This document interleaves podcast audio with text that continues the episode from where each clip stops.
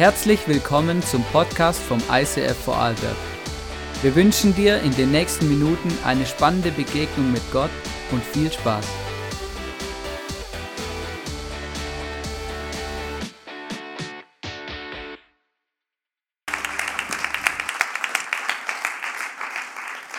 Vielen Dank und herzlich willkommen auch von meiner Seite, auch ihr im Livestream. Schön, dass ihr dabei seid.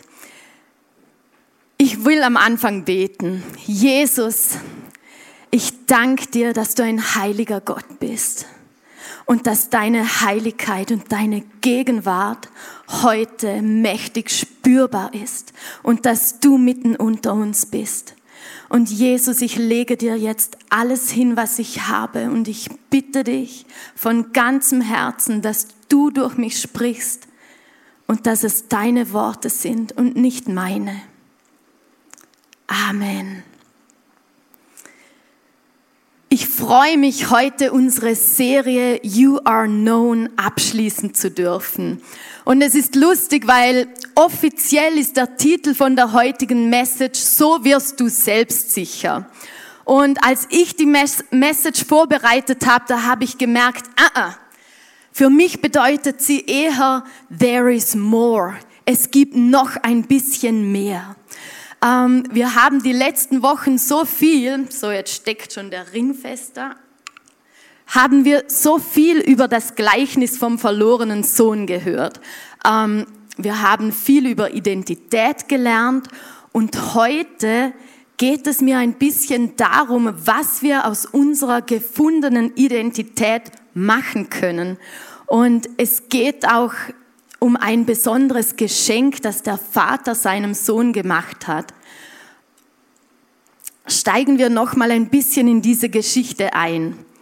Es war ein Vater, der hatte zwei Söhne. Der ältere Sohn, der war immer bei ihm, hat für ihn gearbeitet, war treu und der jüngere Sohn, der kam eines Tages zu ihm und sagte, er will sein Erbe ausbezahlt bekommen. Er will nicht mehr bei ihm bleiben. Und in der damaligen Zeit war das ungefähr so, als hätte dieser Sohn gesagt, Vater, eigentlich wäre es mir lieber, du wärst schon tot. Ich will dein Geld und ich will mit dir und dem Leben hier nichts mehr zu tun haben. Ich will meine eigenen Wege gehen. Das hat man früher nicht einfach so gemacht. Das war eine krasse Aussage, um das Erbe zu bitten. Und ich finde, das muss man sich ein bisschen bewusst machen, vor allem wenn man dann sieht, wie der Vater auf diesen Sohn reagiert, als er zurückkommt, weil er kam zurück. Als er am Tiefpunkt seines Lebens war, kam er zurück. Aber er sah sich nicht mehr als Sohn, er hat sich die perfekte Rede zusammengemeistert in seinem Kopf und wollte einfach als Arbeiter kommen. Lesen wir zusammen in Lukas 15 von 20 weg. So machte er sich auf den Weg zu seinem Vater. Er war noch ein gutes Stück vom Haus entfernt, da sah ihn schon sein Vater kommen und das Mitleid ergriff ihn. Er lief ihm entgegen, fiel ihm um den Hals und überhäufte ihn mit Küssen.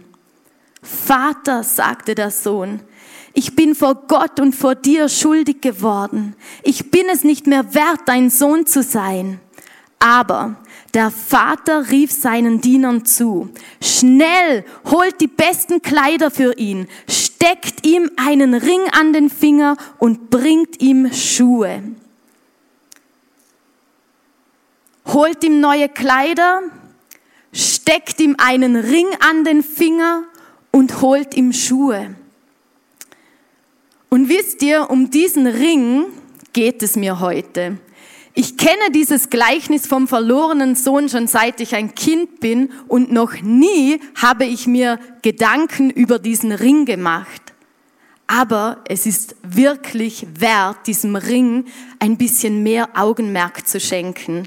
Weil wenn wir so Geschichten in der Bibel anschauen, wo Ringe vorkommen, dann waren das nicht irgendwelche Schmuckstücke, die man als Accessoire trägt, sondern es war ein Siegelring.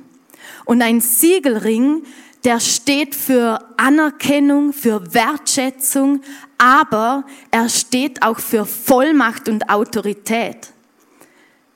Wenn man im Besitz von so einem Siegelring war, dann konnte man mit diesem Ring Geschäfte machen. Man konnte sogar Verträge unterzeichnen. Man konnte Entscheidungen treffen, und zwar im Namen von der Familie, von der man stammt. Und das finde ich so interessant. Und es ist auch später in der Bibel entdecken wir immer wieder Dinge, die eine ähnliche Bedeutung haben. Weil wisst ihr, wir Christen, wir sind beauftragt zu säen, wir sind befähigt zu säen, aber Gott ist für die Ernte zuständig. Und das ist genial. Und wenn du dich zu Gott zählst und sein Kind bist, dann wurde auch dir so ein Siegelring verliehen und du hast Autorität im Namen von Jesus. Und ich weiß, Autorität, dieses Wort, das hört man manchmal nicht so gerne. Und ich möchte euch eine kleine Geschichte erzählen. Ich war vor einigen Jahren ähm, wirklich schon länger her auf der Straße unterwegs, bei uns im Montafon. Und auf einmal kam ein riesen LKW angefahren. Und ich sah den so auf mich zukommen und ich dachte mir, boah, den versuche ich jetzt mal mit einer Hand anzuhalten. Kam so mit 40 kmh auf mich zu, stand so da und tatsächlich ist dieser LKW stehen geblieben. Aber nicht etwa, weil ich als Julia auf dieser Bühne stand, sondern, tada, weil ich damals als Polizistin auf dieser Bühne gestanden, äh, auf dieser Bühne gestanden, auf der Straße gestanden bin. Ich weiß, schlechte Adjustierung, aber versteht ihr, dieser Lkw-Fahrer, der wusste, wenn er meine Anhaltung missachtet, dann hat er es nicht mit mir, Julia, damals noch Salzgeber zu tun, sondern mit der Polizei und mit der Autorität, die mir damals als, als Polizistin verliehen wurde. Und wenn du ein Kind Gottes bist, dann hast du die volle Autorität Gottes in deinem Rücken. Dann entscheidest nicht mehr du für dich und weil du so toll bist und weil du so stark bist, sondern weil Jesus in dir stark ist und dir seine Autorität verliehen wurde. Und das lesen wir auch in Galater 2,20. Da steht geschrieben, ich lebe, aber nicht mehr ich, sondern Christus lebt in mir. Und so ist das mit dieser Autorität, die uns von Gott verliehen wurde.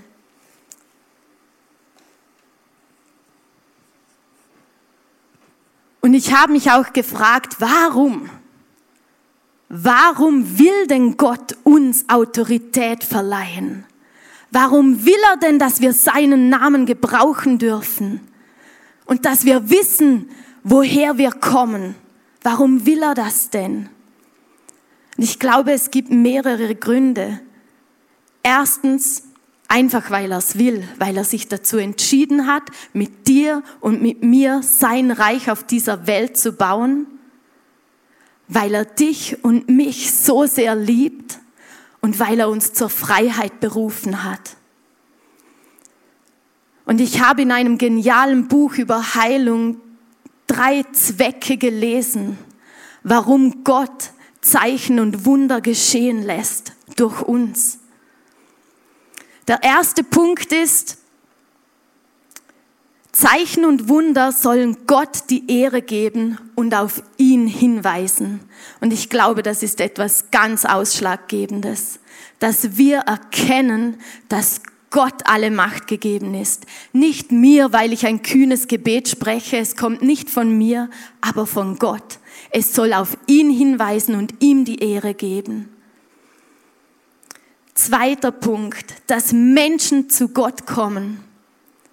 Jesus wünscht sich, dass der Himmel eines Tages voll ist mit vielen Menschen. Wir sind ihm noch nicht genug. Er möchte, dass noch mehr dazukommen. Und wir Menschen sind so, wenn wir großartige Dinge sehen, dann geht unser Herz auf. Der dritte Punkt ist, Gott bestätigt sein Wort, über das er wacht, mit Zeichen und Wundern. Wenn Zeichen und Wunder passieren, dann bestätigt Gott sein Wort, über dem er wacht. Und es hat heute noch dieselbe Bedeutung wie damals. Das finde ich genial. Und wisst ihr, wir reden hier von Zeichen und Wundern und das habe ich nicht selbst erfunden. Jesus hat seinen Jüngern damals einen klaren Auftrag gegeben. Und immer wenn wir in der Bibel etwas lesen, was die Jünger aufgetragen bekommen haben, dann gilt das auch für uns heute noch. Und wir lesen zusammen in Lukas 9.1. Eines Tages rief Jesus seine zwölf Apostel zu sich und gab ihnen Vollmacht, Dämonen auszutreiben und Krankheiten zu heilen. Dann sandte er sie mit dem Auftrag aus, allen Menschen vom Kommen des Reiches Gottes zu erzählen und die Kranken gesund zu machen. Ein klarer Auftrag, sein Reich zu verkündigen, Dämonen auszutreiben und Kranke gesund zu machen. Und man kommt leicht in dieses Denken, dass man so sagt, ja, das waren halt diese zwölf Jünger, die waren etwas ganz Besonderes. Das gilt jetzt nicht mehr so für mich. Wer bin ich schon? Aber wisst ihr, es ist nicht bei diesen zwölf Jüngern geblieben.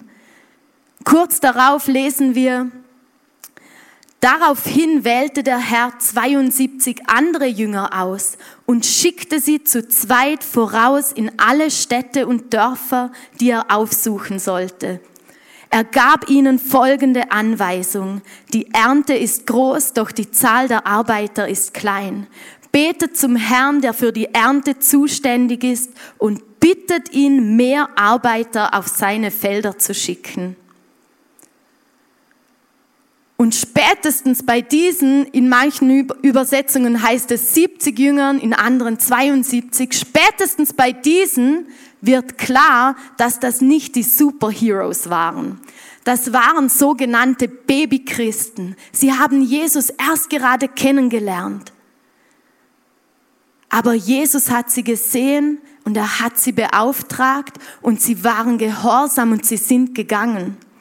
Und wisst ihr, sie waren selbst überrascht von der Autorität, die Gott ihnen gegeben hat.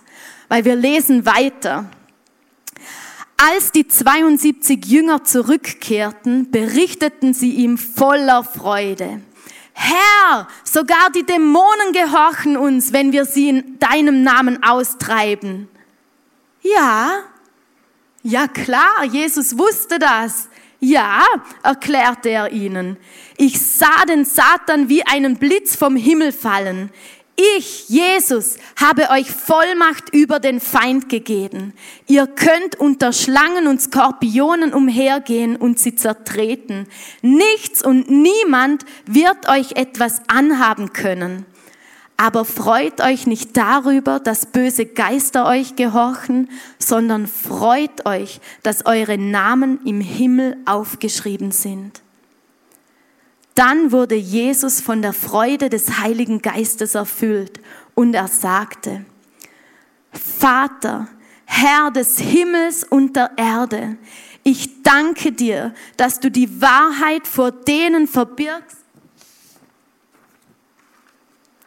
die sich selbst für so klug und weise halten. Ich danke dir, dass du sie stattdessen denen enthüllst, die ein kindliches Gemüt haben. Ich finde diesen, diese Bibelstelle so krass. Und vielleicht warst du irgendwann einmal an dem Punkt oder bist es vielleicht auch jetzt, dass du gedacht hast, ah, ich bin nicht studiert genug, ich bin nicht redegewandt genug, meine Menschenfurcht ist zu groß, ah, ich habe kein Theologiestudium. Ich war noch nie so froh, nicht Theologie studiert zu haben bis heute, weil Jesus sagt, er, er ist dankbar, dass Gott sich denen offenbart, die ein kindliches Gemüt haben und sich nicht selbst für klug und weise halten. Und wie schnell passiert das, dass wir uns denken, ah, ich habe das gelernt, ich habe studiert, ich habe die Weisheit mit Löffeln gefressen. Wenn wir so unterwegs sind, dann kommt Stolz in unser Leben und dann bekommt Jesus weniger Raum.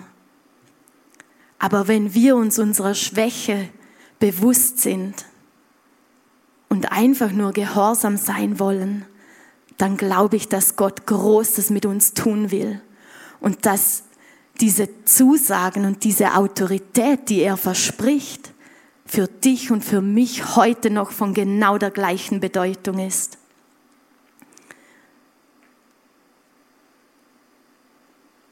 Und manchmal hört es sich scary an und wir fühlen uns gar nicht bereit, in die Welt zu gehen und solche Dinge zu vollbringen. Und ich habe eine gute Antwort. Fang zuerst bei dir selbst an. Ich muss mir das auch immer wieder sagen. Wisst ihr, ich komme immer wieder mal in Situationen, wo, wo eine Welle von Angst mich überrollt.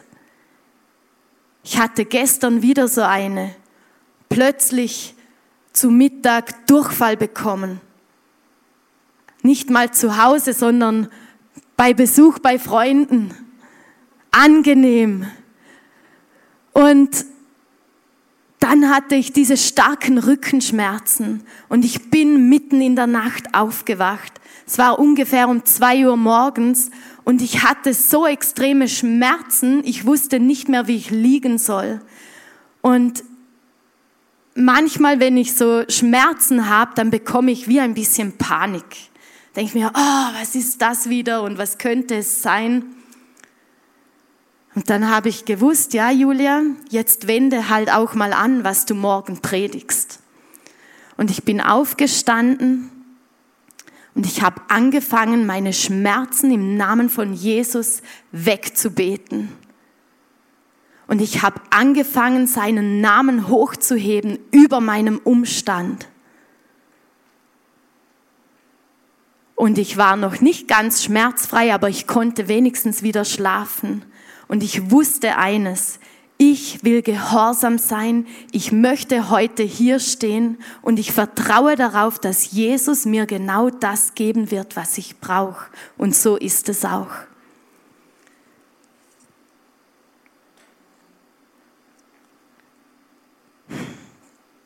Ich habe mir auch mal eine Frage gestellt über dieses Gleichnis vom verlorenen Sohn, das so nicht in der Bibel steht. Der Ausgang, oder? Ich habe mir gedacht, ist dieser Sohn jemals wieder vom Vater weggegangen oder ist er bei ihm geblieben?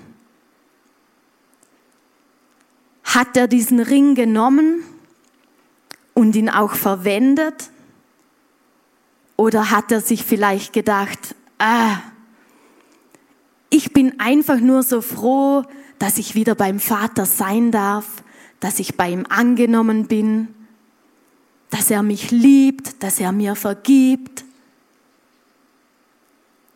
Hat er sich mit dem zufrieden gegeben oder hat er diesen Ring auch verwendet?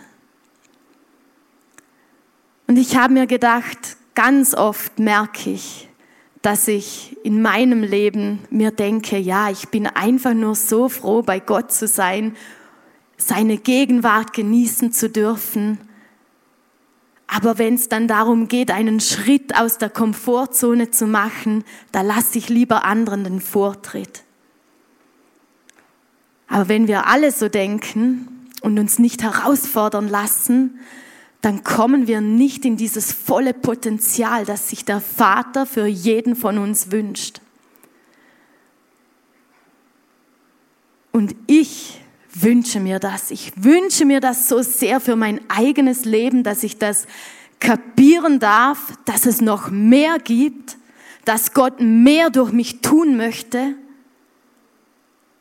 und dass ich nicht nur ja, die die Angenehmlichkeiten genieße.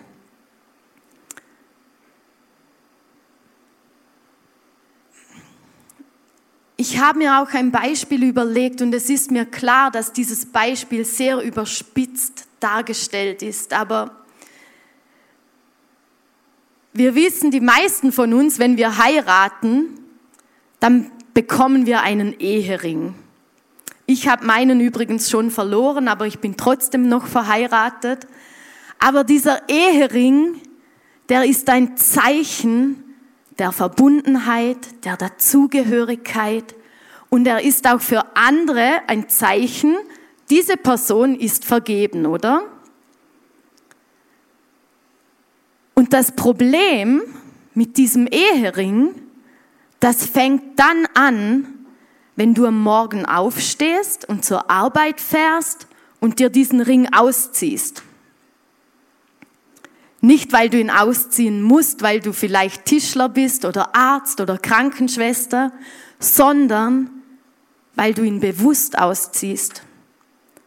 Weil die neue Sekretärin, die schaut noch interessant aus, die muss ja nicht gleich wissen, dass ich vergeben bin. Aber dann, wenn du nach Hause fährst, dann ziehst du den Ring wieder an. Weil dann möchtest du von deiner Ehe profitieren, oder? Vom Essen, das Punkt 18 Uhr auf dem Tisch steht. Vielleicht auch noch vom Sex, der ja zu einer guten Ehe dazugehört.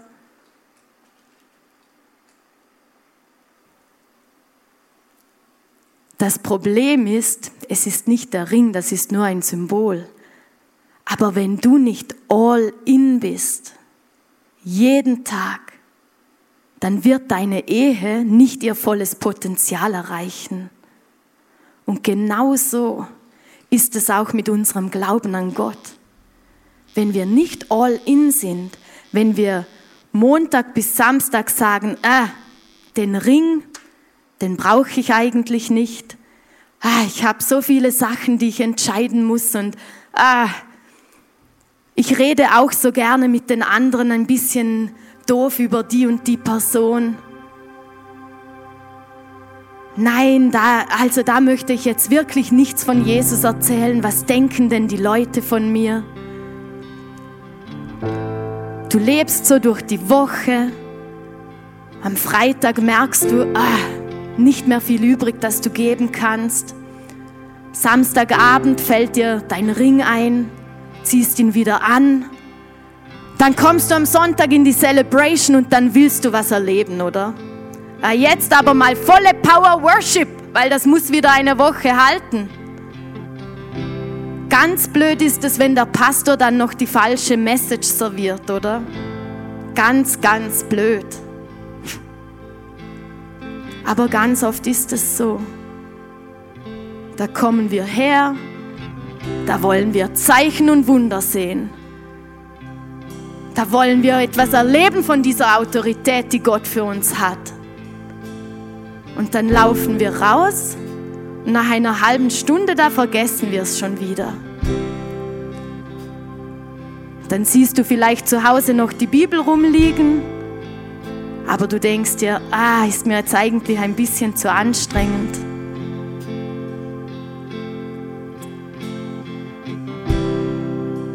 Ich sage das nicht zu euch, das geht mir selber auch ganz oft so, dass es anstrengend werden kann. Aber ich wünsche mir wie noch nie zuvor in meinem Leben, noch nie zuvor war dieser Wunsch so groß, dass ich mehr von dieser Autorität Gottes in meinem Leben sehen will. Und wisst ihr,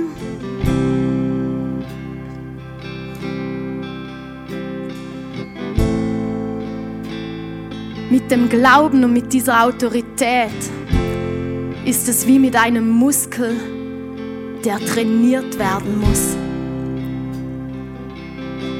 Wenn wir nur am Sonntag was machen, dann kann ich dir sagen, wird dieser Muskel nicht sehr groß werden. Wir sind jeden Tag auf Jesus angewiesen. Wir haben sein Wort bekommen und in der Bibel steht, dass durch das Hören und Meditieren über seinem Wort Glaube wächst. Jeden Tag.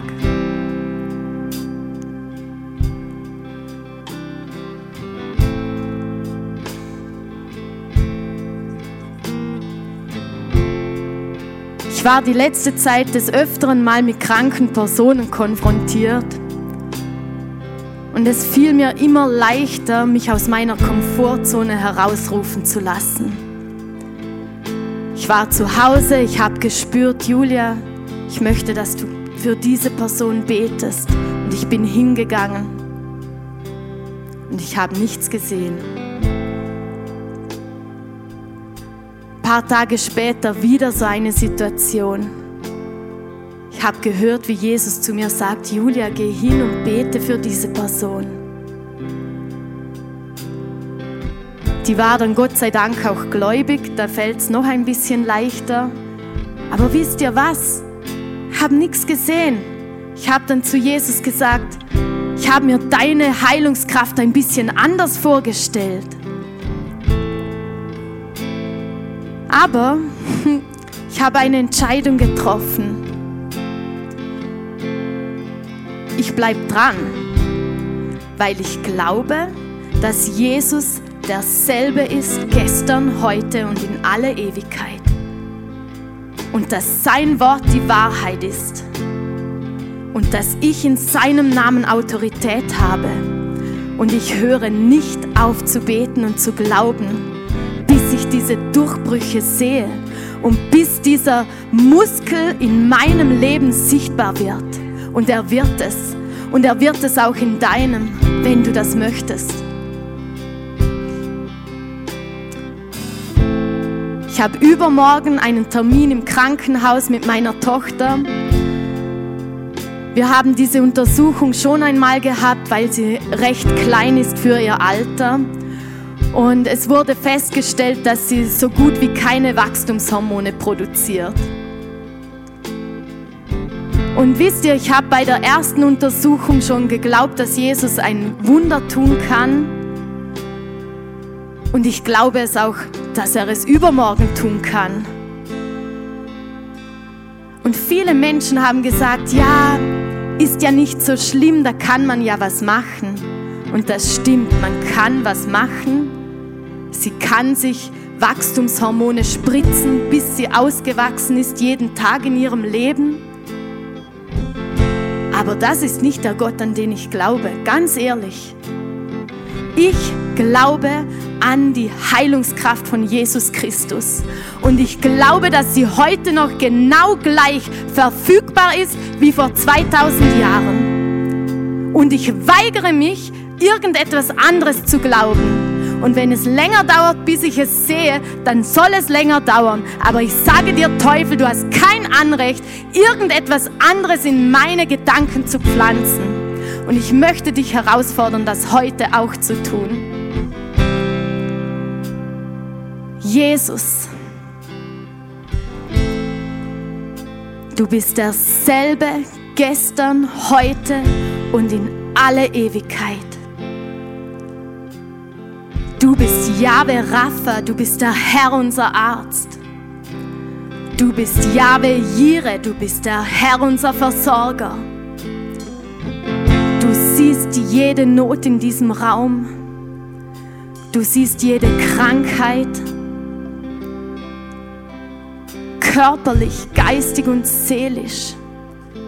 Aber du stehst über allem, Jesus. Du stehst über allem. Und du hast das letzte Wort. Und Jesus, ich bitte dich in diesem Moment, dass du deine Heilungskraft freisetzt in diesem Raum. Und wenn du heute hier bist und irgendwelche Schmerzen hast, körperlich oder seelisch, dann halt sie Gott hin. Halt sie Gott jetzt hin. Heiliger Geist, ich bitte dich, dass du jetzt kommst und durch die Reihen gehst und dass du Menschen berührst, wo sie Berührung brauchen. Und ich segne jetzt auch unser Gebetsteam in deinem Namen, Jesus. Und ich bitte dich um Worte der Erkenntnis, Herr. Ich bitte dich, dass du sprichst und dass du offenbarst, was du heute tun willst. Und dass du es tust, voll und nicht irgendwie eingeschränkt. Tu es, Jesus.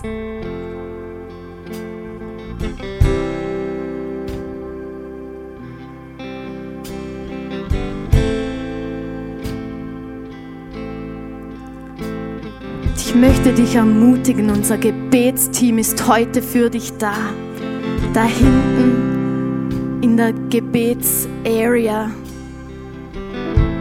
Aber Jesus ist auch auf deinem Platz. Vielleicht ist es heute dran, einen mutigen Schritt zu machen und zu Jesus zu sagen, Jesus, hier bin ich.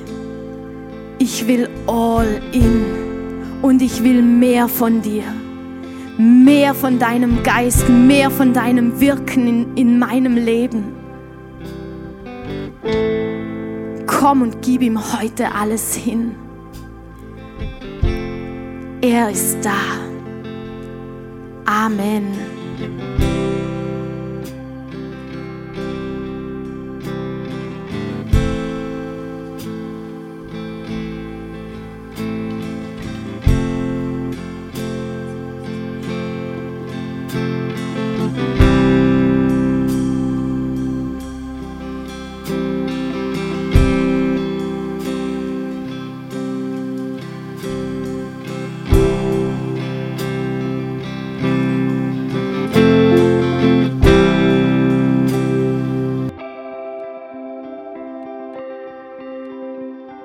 Wir hoffen, dass dir diese Predigt weitergeholfen hat. Wenn du Fragen hast, schreib uns eine Mail an info at icf-vlbg.at. Alle weiteren Informationen findest du auf unserer Homepage.